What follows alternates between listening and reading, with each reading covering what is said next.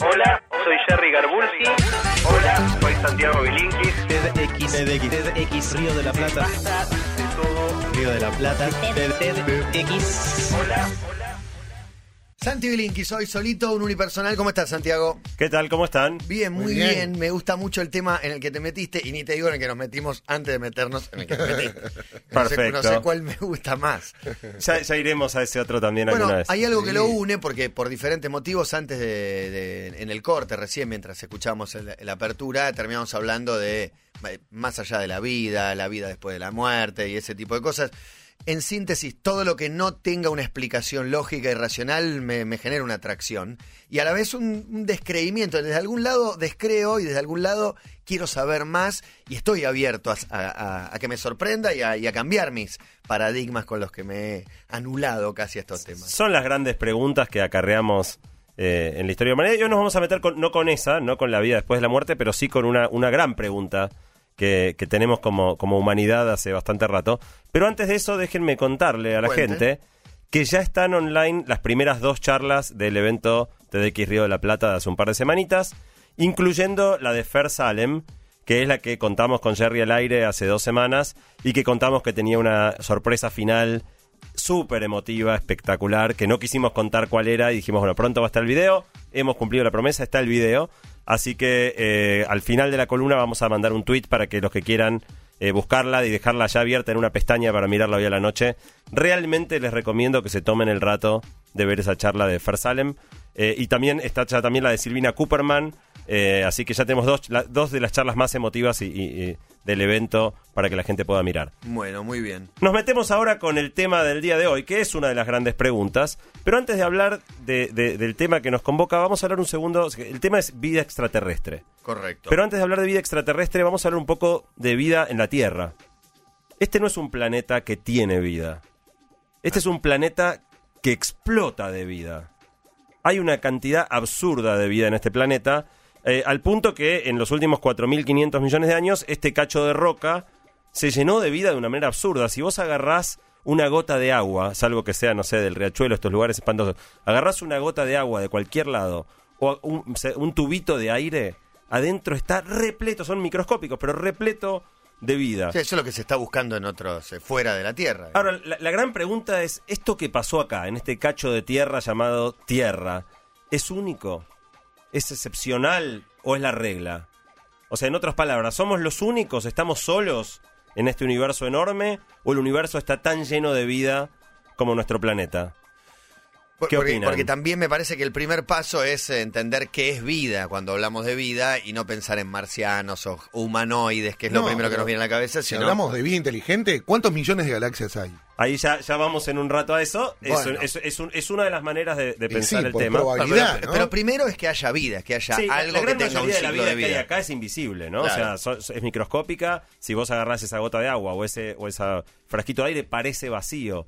Si lo que- en, otro, en otros lugares a donde ha ido el hombre, eh, no había vida. En ningún frasquito de aire ni en ninguna tierra aparecía Bueno, el ninguna único vida. lugar que fuimos es la Luna, ¿no? Sí. O sea, fuera del planeta. Marte. No, no- no hemos sido hombres, han ido máquinas. Bueno, pero trajeron máquinas, tierra, aire. eh, Pero en definitiva, lo que sí sabemos, como bien decís, es que no hay marcianos viviendo en Marte. No hay hombrecitos verdes con antenitas ni nada por el estilo. En la superficie, por lo menos. Sí. Digo, sería difícil que haya hombrecitos o vida, vida compleja subterránea, pero encontrar no, formas, de vida, formas de vida más sencillas, microbios, cosas microscópicas, Sí. igual sería importantísimo. Uno puede decir, nada, pero para, si son bichitos microscópicos, ¿qué importa? No, sería importantísimo, porque si encontrás en otro lugar del sistema solar formas de vida, aunque sea microscópica, quiere decir que la vida, digo, si pasó en dos lugares cercanos, con la- y la probabilidad fuera baja, sería imposible. O sea, si encontramos vida en otro lugar cerca, el universo explota. Va a ser la certeza de que casi a cualquier lado que vayas eh, la debieras encontrar. Por eso hay mucha gente que, que la está buscando. Y hay una ciencia que se dedica a buscar vida en otro planeta que se llama astrobiología. Pero la mejor manera que tienen de saber si puede llegar a haber vida o no en otro planeta es primero mirar dónde hay vida en la Tierra eh, y empezar a mirar lugares raros acá. Eh, la Tierra no solo rebosa de vida, rebosa de vida en los lugares más inhóspitos, más chotos, más inhabitables. Está lleno de vida también. Eh, digamos, hay, hay vida en lugares ridículamente hostiles del planeta en condiciones tan extremas que esas formas de vida reciben el nombre de extremófilos. O sea, bichos a los que le gusta lo extremo.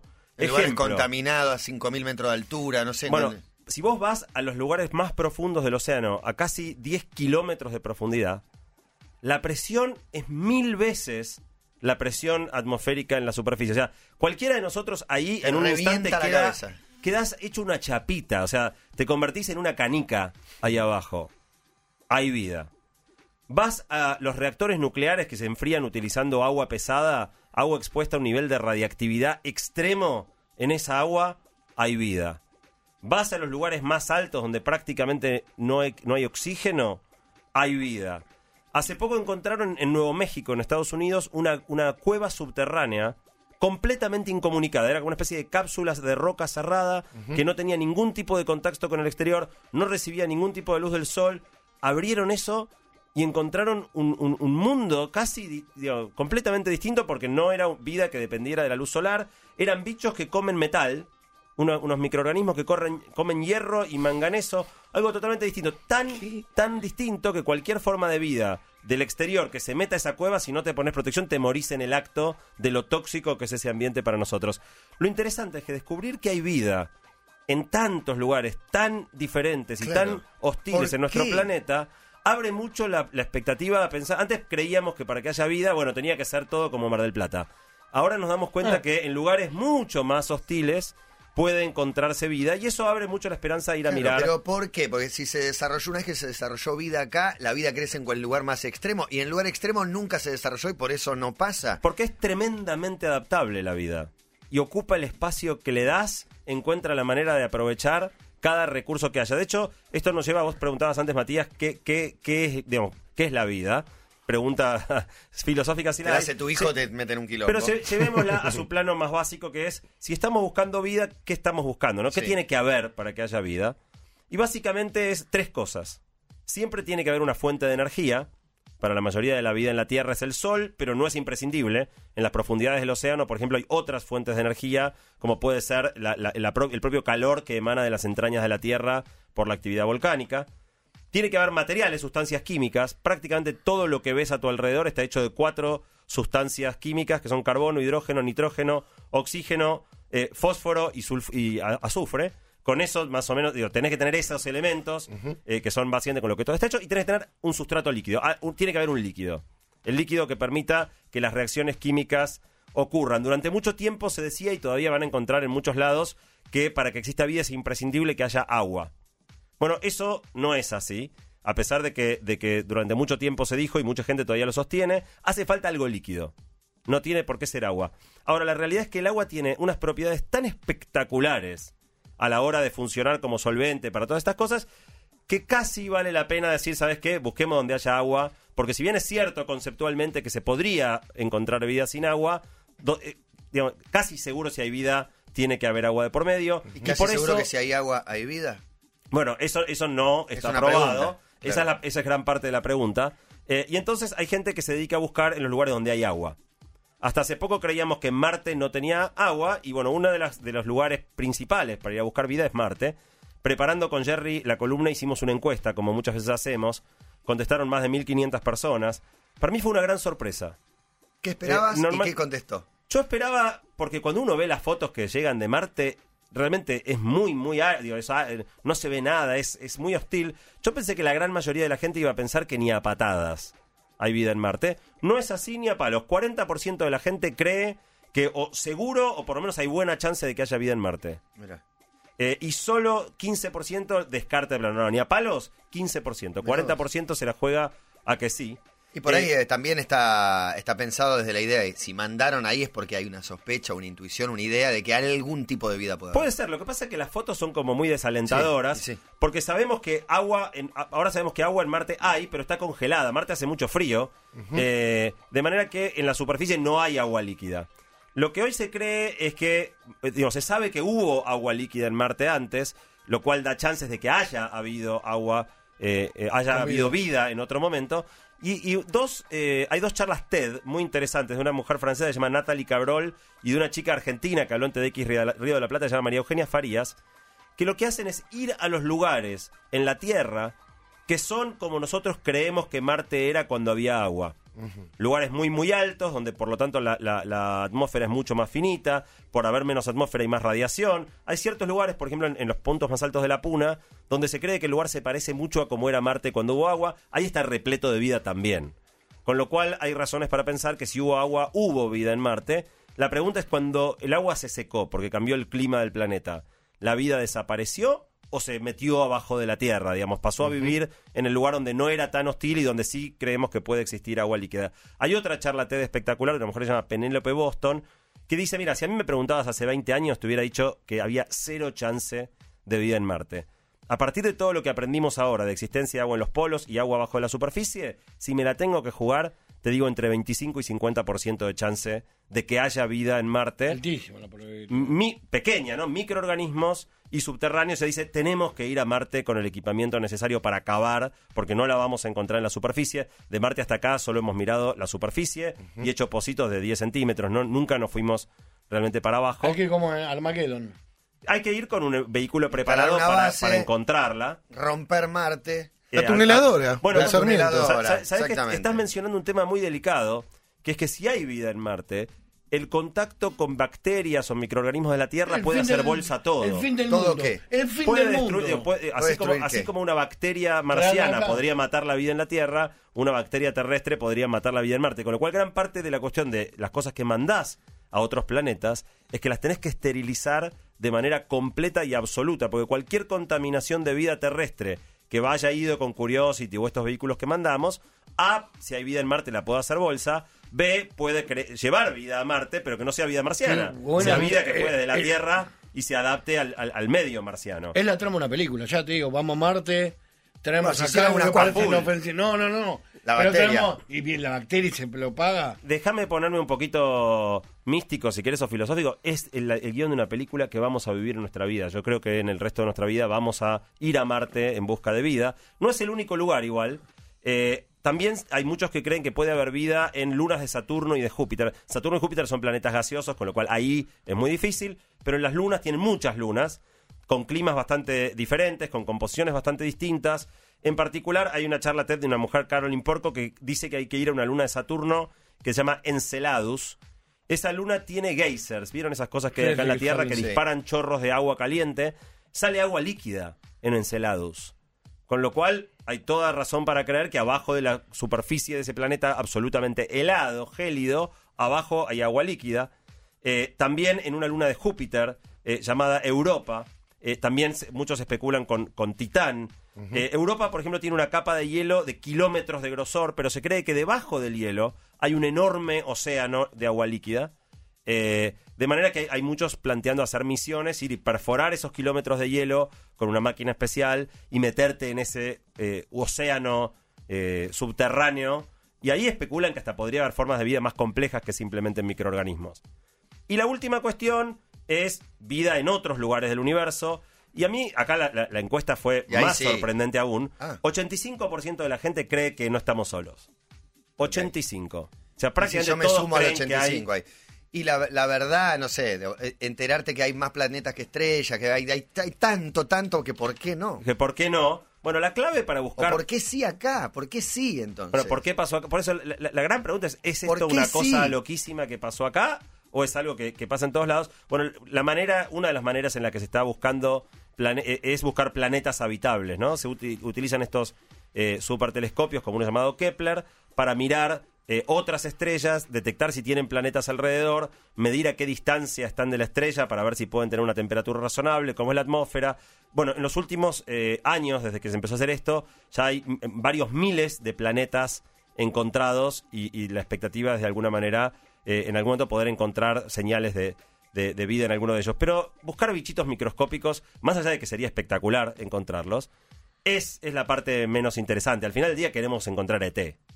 ¿No? Y sí, Eh, Uno quiere sí. encontrar un bicho y que sea Alf. que sea O algo superior a ET, ¿no? Porque ET va- Era bastante Este botama. bastante rústico. Movimientos, no tenía ninguna Salvo el dedo. Y levitaba. Lo No, único y que te hace volar la levitaba. bici, pero Alf, prefiero Alf. no- digamos Alf, No digamos puedes jugar al fútbol con el Alf lo que queremos es una inteligencia superior que nos haga vivir para siempre nosotros. Eso es lo que buscamos. Que, no- que nos dé una mano, por lo menos. Esclavizar a una Que inteligencia nos diga cómo carajo que no le ganamos sería, a Alemania. no sería superior si le encontrar un planeta lleno de, de, de chimpancé no es la idea. La idea es ir uno que venga así te dice, bueno, te toca con un dedo y dice, bueno, no sos más pelado. Pra, el Te pelo. curo. Claro. Claro, bueno, Y que te dice. ¿qué? a ver, contame eso de las religiones otra vez que me quiero reír un rato, porque allá no conocemos ese chiste.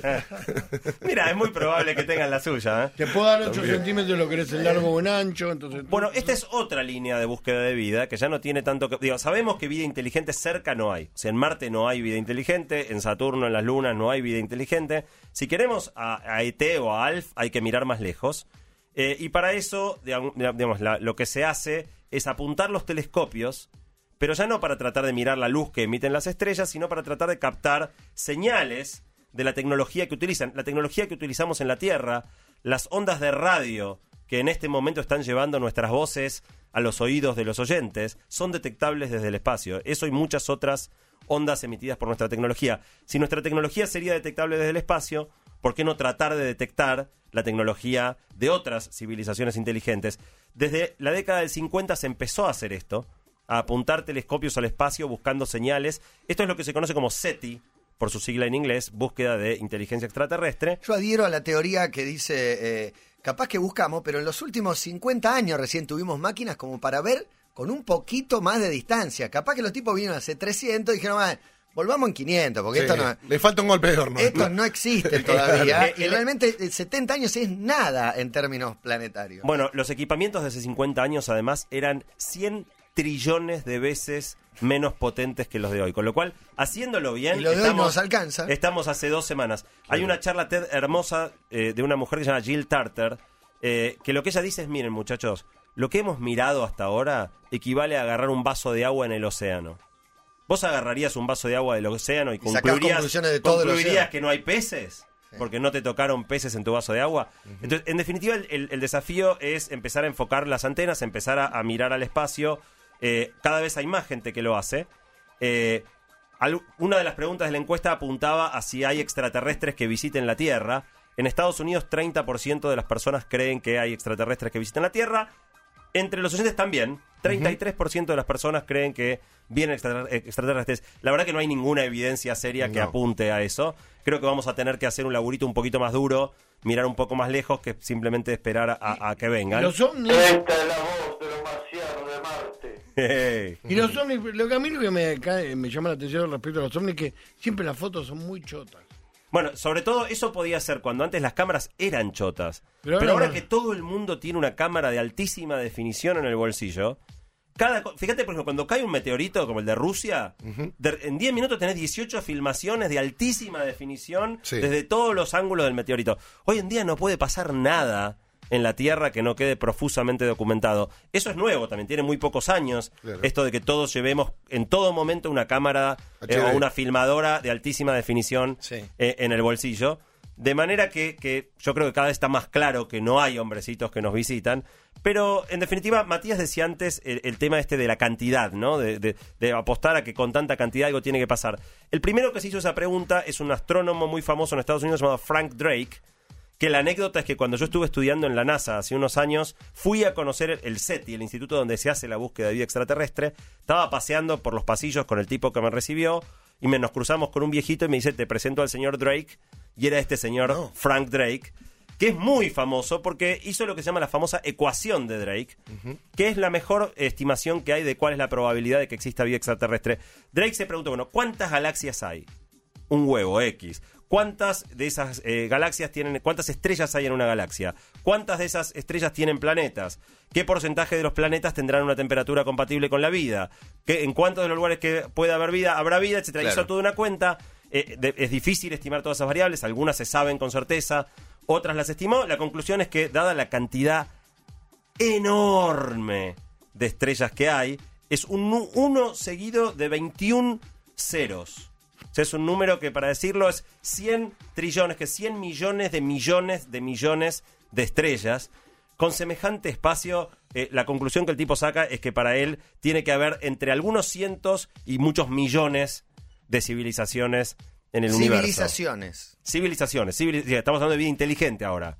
este, gente, o bueno, lo que sea capaz de, de- de desarrollar una civilización, comunicarse, construir tecnología. Eh, Sí, y, que, y que perdure la vida, que, que se generen los recursos como para necesarios para, para evolucionar hasta el punto de poder eh, de obtener inteligencia, desarrollar tecnología, etcétera. En la vereda de enfrente se ubica un italiano llamado Enrico Fermi, otro astrónomo, que planteó lo que se conoce como la paradoja de Fermi. Fermi, básicamente, la paradoja de Fermi se reduce en, ok, y si hay tantos, ¿dónde están? Mostrámelos. Porque Ah, si bueno. hay tantos, no puede Bueno, ser. vamos, lo, mi- vamos lo mismo con Dios y con demás. Bueno, o sea, ¿ah, sí? ¿Están todos seguros? Dale, traeme una foto. La foto, una No, foto. Bueno, Bueno, que nosotros, para no un lo podemos mostrar. Vos decís que si hubiera vida inteligente, poner que existe vida inteligente en Marte. Sí. ¿Cómo saben que hay vida inteligente en la Tierra, los de Marte? Bueno, los de Marte... Hay que ver hasta dónde desarrollaron la Por eso, inteligencia. Imagínate que ellos, claro, por tengan. eso, imagínate que ellos están en la edad de piedra en Marte. Digo, nosotros como, como civilización inteligente en la Tierra tardamos bastante poco en ir a Marte y mirar y, darnos cuenta que vida inteligente no hay. Todavía a otros lugares, como puede ser la luna de Saturno, no hemos podido ir con equipamiento para enterarnos qué pasa. Eh, si fuera así de cerca como Marte, yo creo que ellos hubieran venido también. Eh, el tema es esta cuestión de, de que en el fondo todo está muy lejos, ¿no? Eh, de hecho, otro tema interesante, hubo una discusión bastante grande porque hace unos años Stephen Hawking, el astrónomo célebre y astrofísico, dijo que no habría que comunicarse, no habría que mandar ningún tipo de señal porque es peligroso. Eh, en definitiva, si se enteran que estamos, por ahí vienen por nosotros y, no, no puede- pueden llegar a no venir con buenas intenciones. Consultando en la encuesta, la mayoría de la gente no cree que sea peligroso. Y el más grande astrónomo de todos los tiempos, Carl Sagan, no solo no cree que sea peligroso, Carl Sagan en 1972 dijo, muchachos, ¿por qué no tiramos una botella al mar? ¿no? Como la famosa canción de The Police, el mensaje en una botella. Tiremos una botella, qué sé yo, el, universo es grande, seguramente nunca nadie la encuentre, pero estaban lanzándose en ese momento dos sondas, dos sondas llamadas Pioneer, y Sagan se propuso poner en esas Además sondas porque... un, Sí, un mensaje se trababa. ¿Qué para extraterrestres. Y básicamente se hicieron ¿En dos qué- placas de oro, ¿En qué lengua? dos placas de oro con eh, imágenes gráficas, donde se observa el cuerpo de un hombre, el cuerpo de una mujer. Hay un, un gráfico del sistema solar y una referencia para que puedan encontrar dónde estamos. Y toda una serie de, de- de datos eh, apuntados a que si algún día alguien encuentra esa nave fabricada por los terrestres, pueda de alguna manera identificar a que fue hecha por, por nuestra civilización, dónde estamos, qué grado de avance tenemos. Eh, así que esos, esos dos discos eh, están en este momento a 15 mil millones de kilómetros de la Tierra, avanzando a 12 kilómetros por segundo rumbo a la estrella Aldebaran. Pero no se hagan mucha expectativa llegar a Aldebaran a la velocidad que va este bicho, que es 12 kilómetros por segundo. Se va rápido. Tiene una energía autosustentable que Ya está, ya, ahí Ya ya tiene impulso. Solo. que una vez que la pusiste, quedó va 12 derecho. kilómetros por segundo. 12 Sí, kilómetros por es segundo. Como la vida misma, una vez que la pusiste ya está. Tremendo. Quiere que se transforme en una grande de Ahora, la- también pensemos que si hay una civilización más desarrollada que la nuestra y sabe que existimos, por ahí no les interesamos. Bueno, ¿Qué es eso? Un planeta contaminado que vive en guerra. Olvídate, vamos a Olvidate, otro. Bueno. se vive autodestruyendo. No, eh, o sea, nos investigaron y descubrieron que no hay vida inteligente en la Tierra. Bueno, ustedes saben que con Jerry preparando la columna de Carambola encontramos un cuento. Yo, el que lo quiera mirar, lo puse en Facebook. eh, cuando, mientras estaba preparando, me gustó tanto que lo puse en Facebook. Sino, vean este cuento que encontré, que es básicamente eso. Es una civilización muchísimo más avanzada que descubre a la humanidad sin que los humanos este, se hayan dado cuenta. Y uno le cuenta al otro y le dice: Están hechos de carne. ¿De qué? Le dice el otro. Están hechos de carne. Me estás jodiendo, le dice el otro. No, no, posta, son de carne. Y es todo el diálogo donde dice, pero ¿y entonces? Claro, ¿cómo- otro material. ¿Cómo recibimos las ondas que emiten? Dice, no, es que hacen máquinas y las ondas no, no salen de los cuerpos de ellos, salen de las máquinas que ellos construyen. ¿Pero quién construye lo- lo- lo- los, las máquinas? ¿La carne? Sí, sí, la carne construye máquinas. No, dejate de joder, ¿qué me estás diciendo? Carne que puede construir. Es muy, muy gracioso y a la vez muy profundo. Y termina en esto que es que terminan diciendo, la verdad son cero interesantes, hagamos de cuenta que nunca los vimos y dejémoslos ahí, porque un ¿quién quiere hablar con un cacho de carne? Bueno, por ahí Eh. caen en un TED en Tecnópolis que dicen, no, acá hay gente que vale la pena, hay historias muy grosas. Sí. No, Desembarco Bueno, en es- Tecnópolis. es muy es lo que dice cuento. Nico también. Por ahí cayó uno, un marciano, que dijo, hola, vengo de Marte. y justo se cruzó con un gangoso, le dijo, ¿de Mark ni de quién? Y ya está, y se volvió. Claro, y se vuelve. saber más nada. Bueno, en definitiva, los que quieran leer el cuento, está ahí, lo puse en el Facebook hace unos días. Es, es hermoso, pero era muy largo para contarlo en profundidad. Eh, para terminar, eh, hay una charla TED de uno de mis ídolos personales. Epa, quiero saber. Un tipo que se llama Seth Shostak, que es este señor que dirige el Instituto de Búsqueda de Vida Extraterrestre, el que me estaba llevando a pasear por los pasillos Ted Shostak, cuando, el cuando que te presentó a- Seth, Seth, eh, a Drake. S-E-T-H, Seth Shostak, el que me presentó a Drake, eh, es un tipo increíble eh, y es el que lidera la búsqueda. Seth está convencido de que en los próximos 20 años vamos a encontrar una señal y en su charla TED hace una apuesta. Dice, si en los próximos 25 años no encontramos a ET, ¿Qué edad tiene? ¿75 él? No, debe tener 60. Está bien. Dice, si en los próximos 25 años no encontramos a ET, te pago un café. Anda a buscar 25 años. Está perfecto. Eh, pero sorprendentemente más de 30% de los oyentes cree que vamos a encontrar señales de vida en los próximos 25 años. Y en ese sentido, como decía Cabo antes, somos una civilización privilegiada. Porque hasta hace muy poco tiempo no teníamos la tecnología posible para buscarlo. Hemos empezado y por ahí el que llegue dentro de 50 años se haya perdido, ya digo, sea una cosa obvia que hay vida en muchos lugares y se haya perdido ese momento único. Jill Tarter, que es esta astrónoma que mencionábamos bastante, la charla TED de Jill Tarter es hermosa. Le recomiendo a todos los que tengan un ratito que también la vean, se dejen la pestaña junto a las dos de TDX Radio de la Plata que hemos subido hoy. Pero básicamente Jill Tarter es esta que dice, miren muchachos, por ahora miramos un vaso de agua en el océano, no se desalienten, hay que seguir mirando. Y básicamente termina su charla diciendo que encontrar otra civilización es quizá lo que nos hace falta para finalmente darnos cuenta que somos una, una sola tribu, ¿no? Que somos los terrícolas. eh, y, de alguna manera lograr un sentido de, de comunidad y de unión en la Tierra que hasta acá no hemos podido lograr. Que de alguna manera ver, ver otra civilización sea el espejo que nos muestre desde otra perspectiva cuán triviales son las diferencias entre los humanos, cuán, cuán similares somos en realidad y cuán inventadas son todas las diferencias. Y lo que ella dice es, si lo único que el SETI va a lograr, que busque encontrar eh, inteligencia en otro mundo, va a lograr simplemente cambiar nuestra propia perspectiva de nosotros mismos, la búsqueda de todos modos va a haber valido la pena.